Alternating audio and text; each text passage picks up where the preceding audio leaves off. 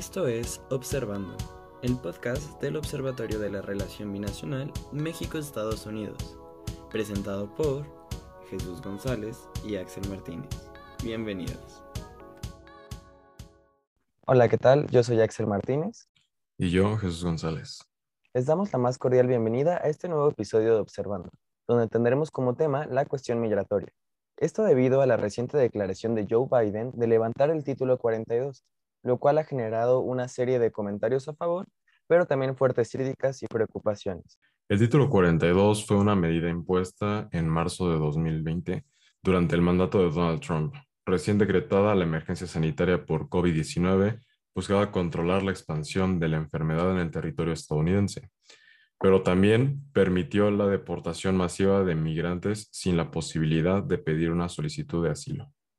Otra de las políticas migratorias durante el gobierno de Trump fue la creación del Protocolo de Protección a Migrantes, también conocido como Permanece en México o Remain in Mexico, en donde se establecía que los solicitantes de asilo debían esperar a la resolución de su caso en nuestro país.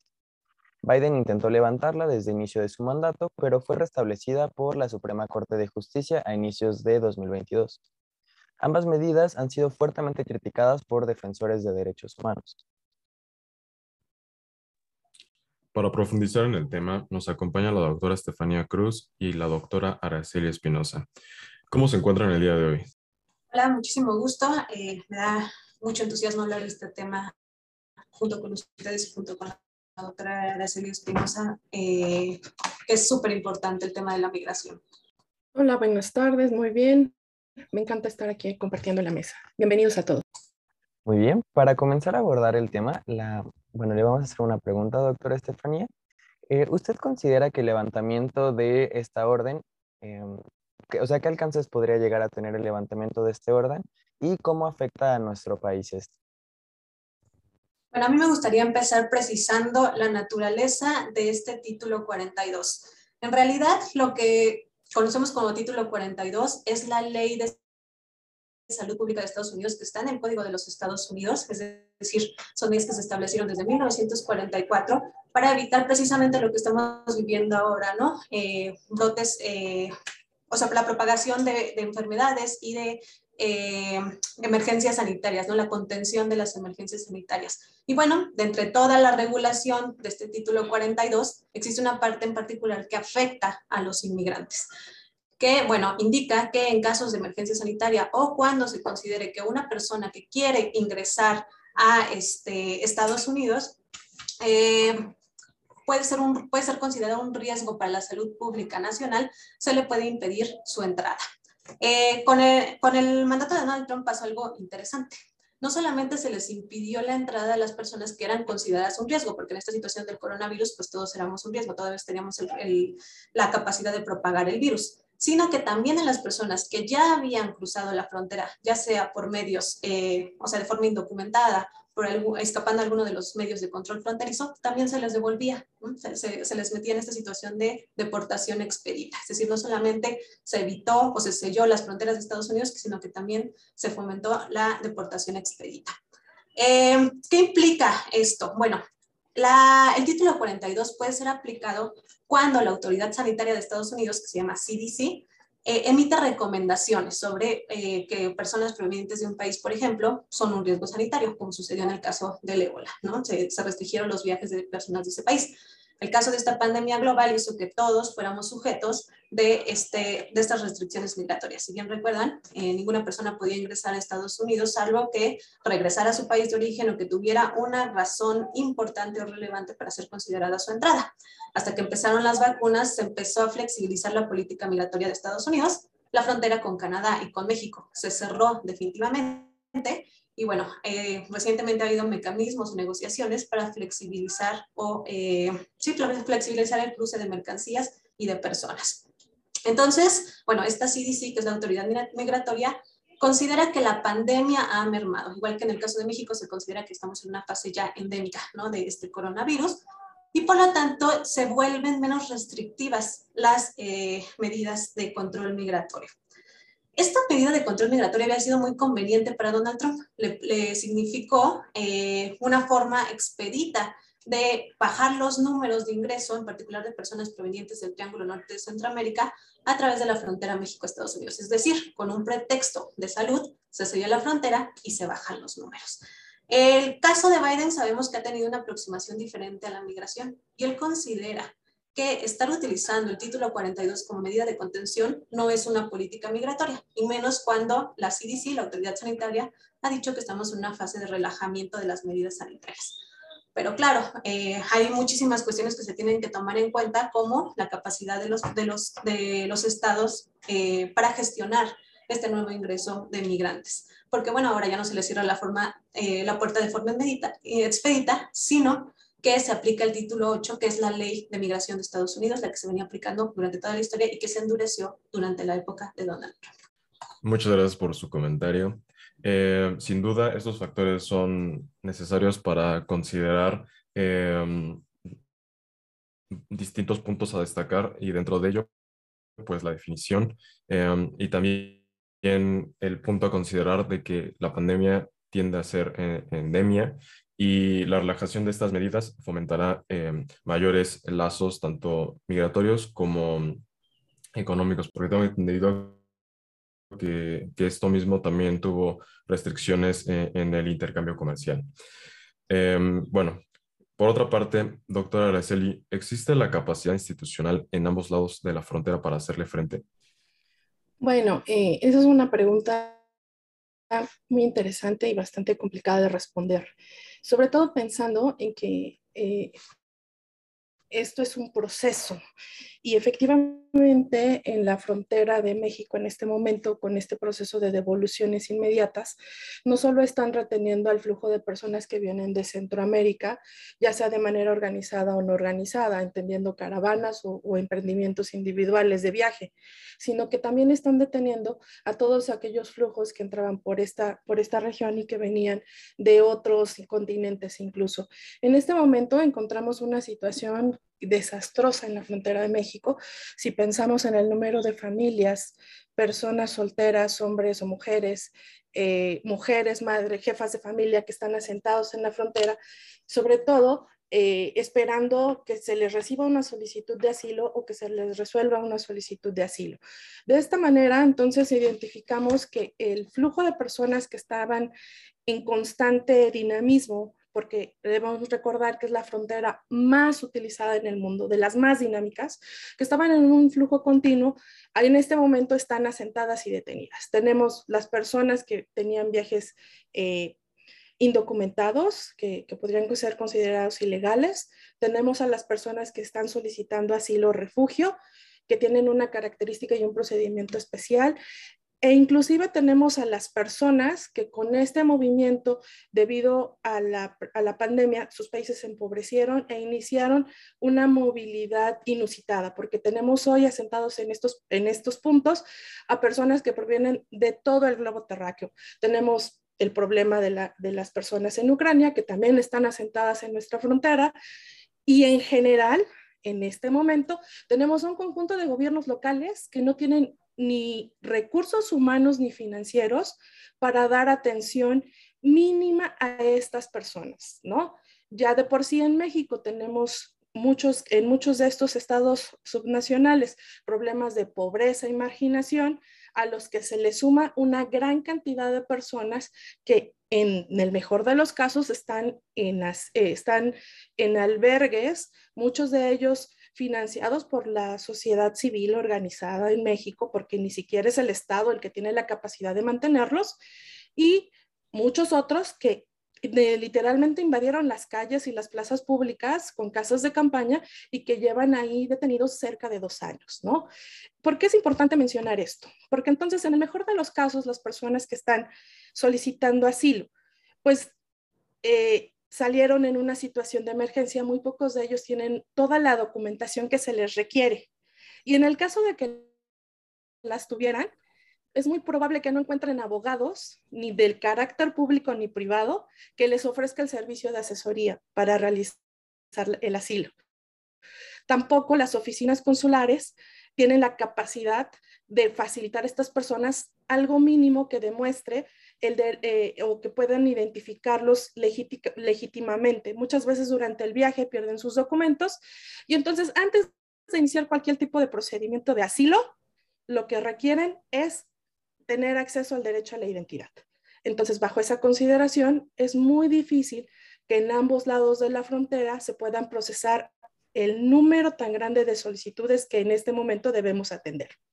Claro, y esta cuestión es eh, lo que más se, ha puesto en el foco también, la preocupación de el, aumento en los flujos migratorios que van a provocar, pero sobre todo la forma en la que se va a poder tratar estos casos, ¿no? Porque recordemos que no solo son números, no solo, o sea, son, son unas cifras, son personas que tenían una vida, que tienen que esperar en la incertidumbre de qué va a pasar, que vienen viajando con sus familias y que es importante darles la atención adecuada para que puedan, para que puedan, pues, bueno, solucionar su situación y en este caso, sí, sí, o sea, que se les pueda dar solución y protegerlos ante lo que están huyendo, ante todo. Y pues bueno, en, en esta cuestión sobre la capacidad institucional que nos mencionaba eh, doctora Araceli, pues bueno, como se ha dicho, la, mm, pues bueno, esto podría llegar a sobrepasar lo que existe tanto de la sociedad civil como del Estado, que el Estado a veces pues no tiene tanta capacidad. Pero en este sentido, ¿existe alguna propuesta de acción para, para hacer en dado caso de que sí se levante el título 42? Y pues bueno, ¿qué tan efectivas podrían llegar a ser estas acciones? Pues una propuesta muy clara y, muy real es la solicitud que están haciendo las organizaciones de la sociedad civil organizada, defensora de los derechos humanos en Estados Unidos, de que se realice una revisión a todo el sistema de asilo y se actualice ¿no? Y que esta revisión al sistema incluya también la posibilidad de que se puedan hacer casos de afirmativa ficta, donde la autoridad migratoria no necesariamente sea el juez, sino que un oficial, una vez que se cumplan los requisitos, pues se pueda autorizar el asilo y no esperar cita con un juez, que esa sería pues una de las cosas más interesantes y, y sobre todo más útiles, ¿no? Porque hay personas que cumplen con todos los requisitos y demás y que tan solo en el proceso de esperar cita con el juez llegan a esperar más de un año, ¿no? Dependiendo de la nacionalidad del solicitante. Pero en general, ¿no? También existe otra propuesta respecto de, ah, sobre todo las personas que son familias que están en este momento separadas o deslocalizadas y, que incluyen a menores de edad, que puedan ser eh, colocados en listas eh, de emergencia, por decirlo así, de tal manera que puedan pasar más rápido. en general, creo que uno de los principales problemas que tenemos es el cosificar a las personas migrantes y no entender que son un conjunto de personas con derechos que debemos de respetar, ¿no? Ya no estamos pidiendo que, que, Estados Unidos respete los derechos establecidos en la Convención Interamericana, sino que respete sus propios derechos establecidos en la Constitución y que les permita acceder a estas autoridades y presentar su caso.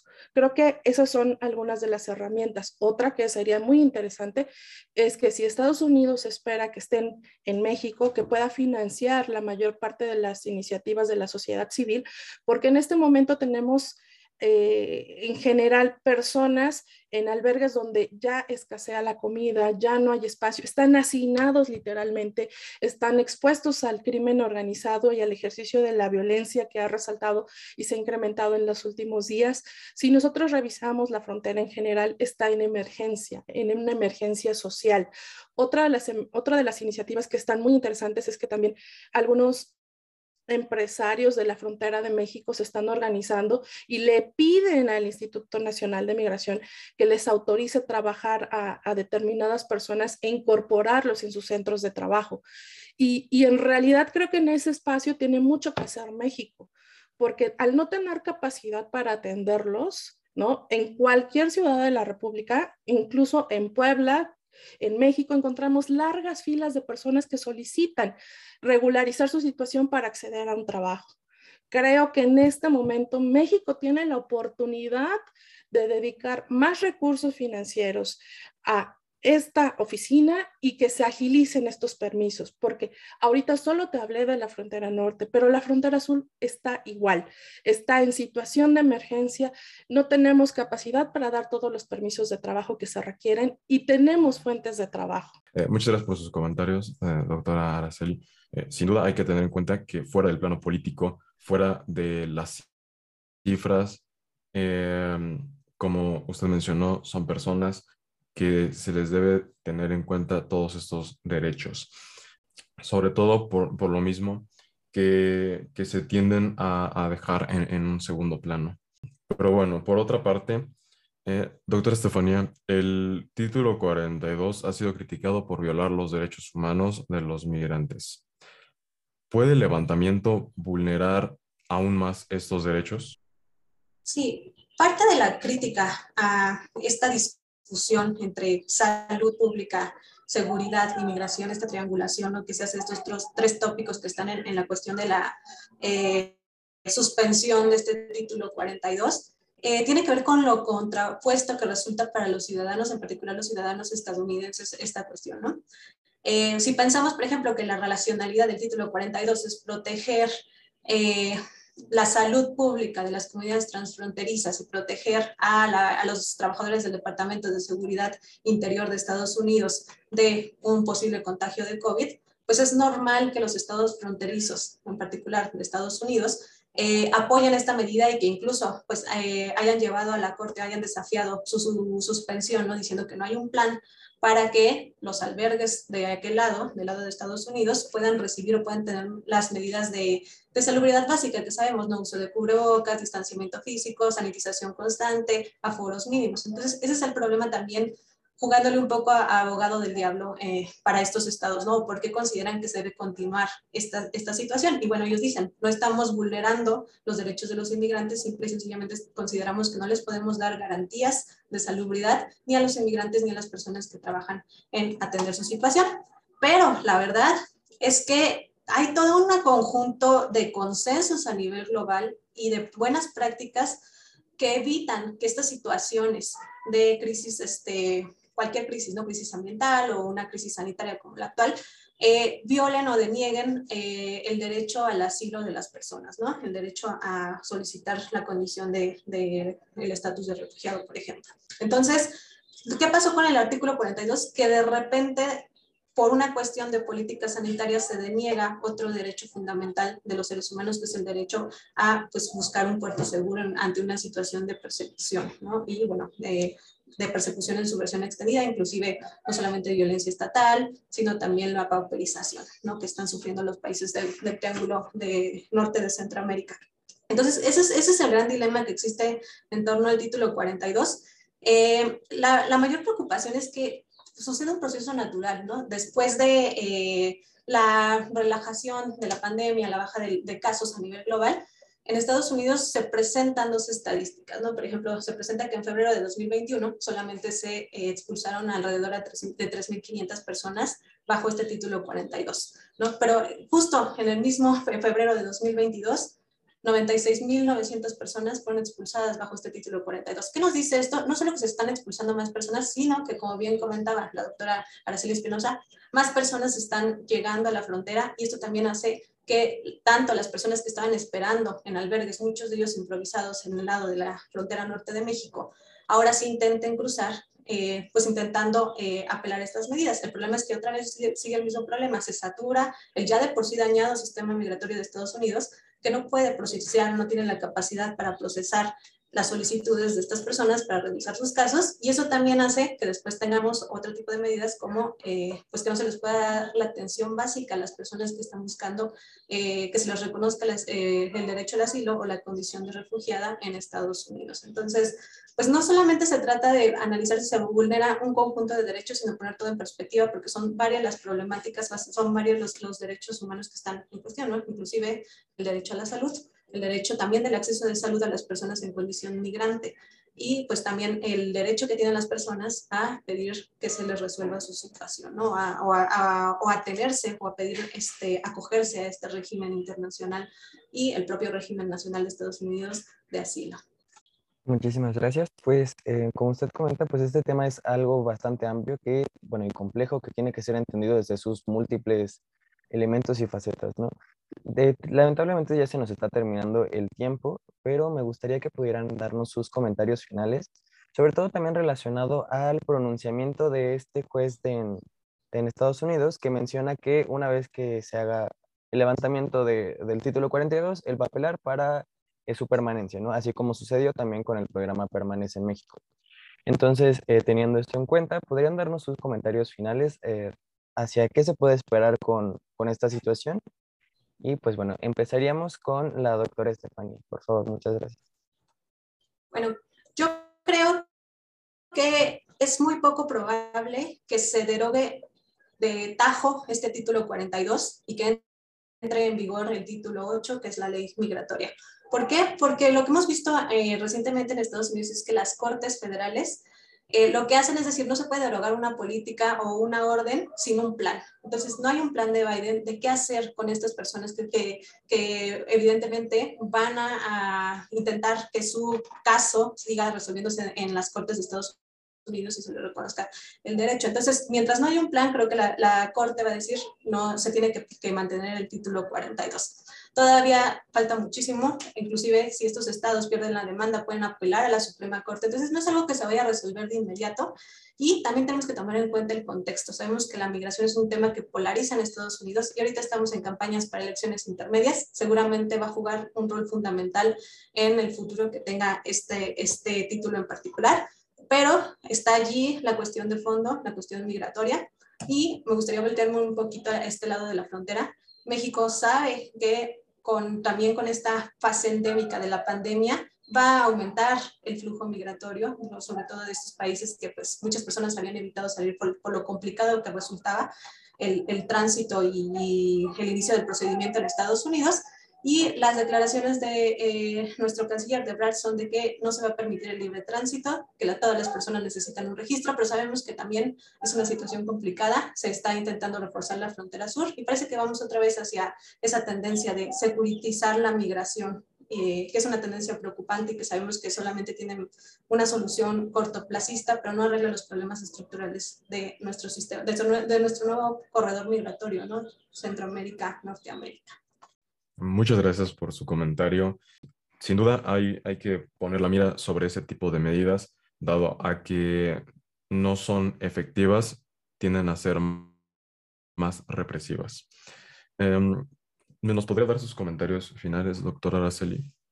Sí, muchas gracias. Yo coincido con la doctora Estefanía. Me parece que incluso aunque hiciera Biden sumas y restas y su tomar el costo político de esta decisión, todavía tendríamos que esperar varios procesos al interior de Estados Unidos, sobre todo pensando en que probablemente Biden no sea la persona que realice eh, la administración de esta, de, esta, de, esta, de, esta, de esta gestión de la migración, pensando en que Kamala Harris sea quien tome el poder, ¿no?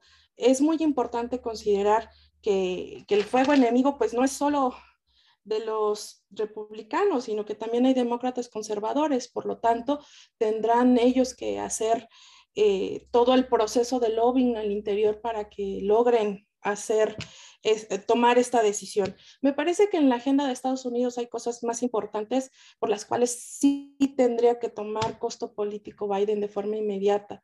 Eh, Ucrania es más importante que, el tema de la migración, por ejemplo. En México tampoco es el tema más urgente. Creo que para México lo más urgente es la reforma político-electoral antes, de, antes del tema migratorio con Estados Unidos. Creo que en general el tema migratorio y la relación eh, AMLO Biden en este momento no está eh, en una situación óptima como para que se eh, pudiera ejecutar de forma inmediata, ¿no? Pensando en la fecha del 23 de mayo que, que se había autoimpuesto, ¿no? Biden, creo que en este momento estaríamos hablando más bien de procesos de construcción de consensos para implementar un plan que pudiera, eh, si no ser óptimo, sí al menos permitir la gestión de los casos de la frontera norte y probablemente atender la cuestión humanitaria en la frontera sur en México. Me parece que es un tema del cual seguiremos hablando probablemente todo este año y probablemente eh, hasta el fin de la administración Biden, de tal manera que cuando se asuma el costo, pues más bien sea un costo efectivo. Recordemos que requieren mano de obra calificada y barata en Estados Unidos y que en este momento la situación económica les apremia. Por lo tanto, en realidad tendríamos que considerar muchos más factores de los que en este momento, por el corto tiempo que tenemos, hemos podido discutir. Ha sido un placer hablar con ustedes, conocer a la doctora Estefanía y me parece que tenemos un tema para siguientes reuniones. Que tengan un excelente día. Gracias. Muchísimas gracias. Pues lamentablemente pues eh, llegó el tiempo de despedirnos, pero en verdad les agradecemos mucho por haber estado aquí con nosotros, por haber aportado a nuestra audiencia sus valiosos comentarios y pues como dice la doctora Araceli, creo que este tema nos puede dar para, para futuras conversaciones y con mucho gusto eh, sería un placer para nosotros tenerlas de nuevo de, invitadas en, en, este podcast. Pues un honor estar con ustedes aquí eh, platicando de este tema tan importante. Insisto, yo creo que hay que ver las múltiples aristas de la migración y igual me dio muchísimo gusto intercambiar puntos de vista con la doctora Araceli Espinosa y gracias por las interesantes preguntas que nos plantearon. Pues muchas gracias, me encantó estar con ustedes. Me parece que es un tema muy relevante y que es sin duda uno de los puntos a revisar en la agenda México-Estados Unidos, que me parece que dará para muchos temas de qué hablar, sobre todo respecto de la implementación de estos programas. Que tengan una excelente tarde. Gracias. Muchas gracias. A todas las personas que nos escucharon, les recomendamos consultar las convocatorias abiertas del observatorio en nuestra página web, así como seguirnos en nuestras redes sociales, las cuales dejaremos en la descripción de este episodio. Agradecemos a Axel Martínez por la imagen de este mismo. Sin más, muchas gracias a quienes nos escucharon y deseamos que hayan disfrutado de este episodio. Les esperamos dentro de dos semanas. Hasta luego. Esto fue Observando, el podcast del Observatorio de la Relación Binacional de México y Estados Unidos. Gracias por sintonizarnos. Nos vemos en la siguiente emisión.